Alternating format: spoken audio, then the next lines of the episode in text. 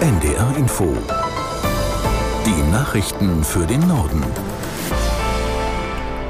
Um 17.30 Uhr mit Tarek Yusbashi. Die Bundesanwaltschaft hat nach einer groß angelegten Razzia gegen sogenannte Reichsbürger vor rund einem Jahr erstmals Anklage erhoben. Nach Angaben der Karlsruher Behörde geht es um 27 Verdächtige. Aus der NDR Nachrichtenredaktion Gisela Former. Angeklagt sind unter anderem der Frankfurter Geschäftsmann Reuss, die frühere AfD-Bundestagsabgeordnete Malsack Winkemann und ein Soldat des Kommando Spezialkräfte der Bundeswehr. Die Bundesanwaltschaft wirft ihnen Mitgliedschaft und Unterstützung einer terroristischen Vereinigung vor. Sie sollen geplant haben, die staatliche Ordnung in Deutschland mit Gewalt zu stürzen, Bundestagsabgeordnete gefangen zu nehmen und eine eigene Staatsform zu installieren. Die hätten sie schon in Grundzügen skizziert. Die Reichsbürgergruppierung war bei einer Razzia am 7. Dezember 2022 aufgeflogen. Durchsuchungen gab es in mehreren Bundesländern, Österreich und Italien. Nun müssen Gerichte entscheiden, ob die Anklagen zugelassen werden. Die Verfahren sollen vor den Oberlandesgerichten in Frankfurt am Main, München und Stuttgart geführt werden werden. Die UN-Klimakonferenz ist in die Verlängerung gegangen. Die Delegierten aus rund 200 Ländern setzen ihre Verhandlungen fort. Bislang konnten sie sich nicht auf eine Abschlusserklärung einigen.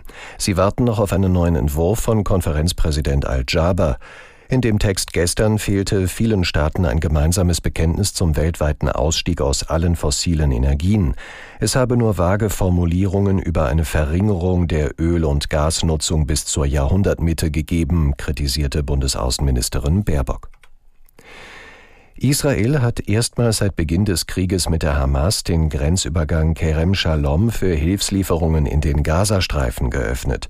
Dort werden die Lastwagen allerdings nur inspiziert und müssen, um ins Kriegsgebiet zu kommen, den Umweg über Ägypten nehmen. Bettina Meyer berichtet. Bilder in den sozialen Medien zeigen, wie Lastwagen über die Grenze von Israel nach Ägypten fahren.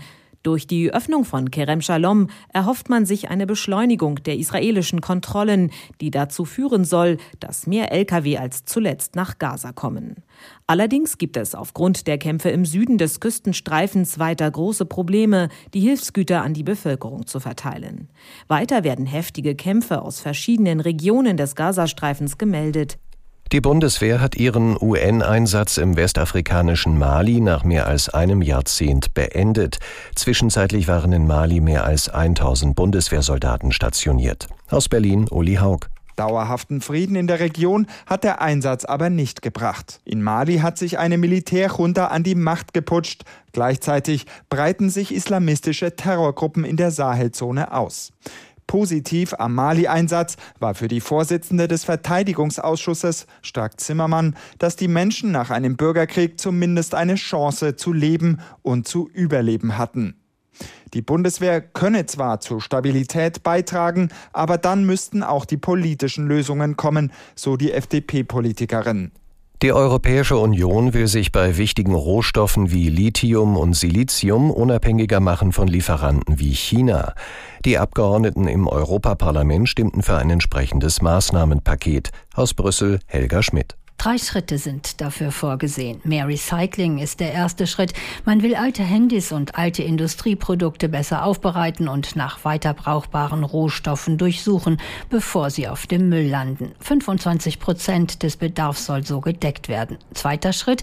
In Europa sollen künftig viel mehr Rohstoffe direkt verarbeitet werden zu Endprodukten, die bisher noch im Ausland eingekauft werden müssen. 40 Prozent ist hier die Zielmarke. Der dritte Schritt war lange umstritten. Es geht darum, dass die Europäische Union auch auf dem eigenen Gebiet wieder mehr Rohstoffe selbst abbauen will. Das bedeutet mehr Bergbau für seltene Rohstoffe. Im Steuerprozess rund um die Corona-Maskenaffäre in Bayern hat die Angeklagte Andrea Tandler einem Verständigungsangebot des Landgerichts München zugestimmt. Die Tochter des früheren CSU-Generalsekretärs Tandler muss sich wegen Steuerhinterziehung in Millionenhöhe verantworten. Aus München Gerhard Brack. Das Gericht stellte ihr eine Haftstrafe zwischen vier Jahren und drei Monaten und vier Jahren und neun Monaten in Aussicht. Ihr Geschäftspartner soll etwa dreieinhalb Jahre lang und damit ein Jahr kürzer in Haft. Andrea Tandler und ihr mitangeklagter Geschäftspartner räumten die Steuerhinterziehungsvorwürfe über ihre Anwälte weitestgehend ein. Tandler hatte mit der Vermittlung von Maskendeals rund 26,5 Millionen Euro eingenommen. Versteuern wollte sie diesen Betrag angeblich in einer später gegründeten GmbH in Grünwald. Die beiden Angeklagten kündigten an, den entstandenen Schaden wieder gut. Das Urteil könnte nun am Freitag verkündet werden. Bei einer Massenschlägerei an einer Schule in Berlin-Neukölln hat es Dutzende Verletzte gegeben. Mehrere Schüler versprühten Pfefferspray, sodass insgesamt 49 Kinder, Jugendliche und Lehrer Reizungen erlitten und von Sanitätern behandelt werden mussten. Die Schulleiterin brach sich einen Finger, als sie versuchte zu schlichten. Auch mindestens einer der herbeigerufenen Polizisten wurde verletzt. Auslöser war offenbar ein Streit zwischen zwei 14-Jährigen und einem 15-Jährigen. Und das waren die Nachrichten.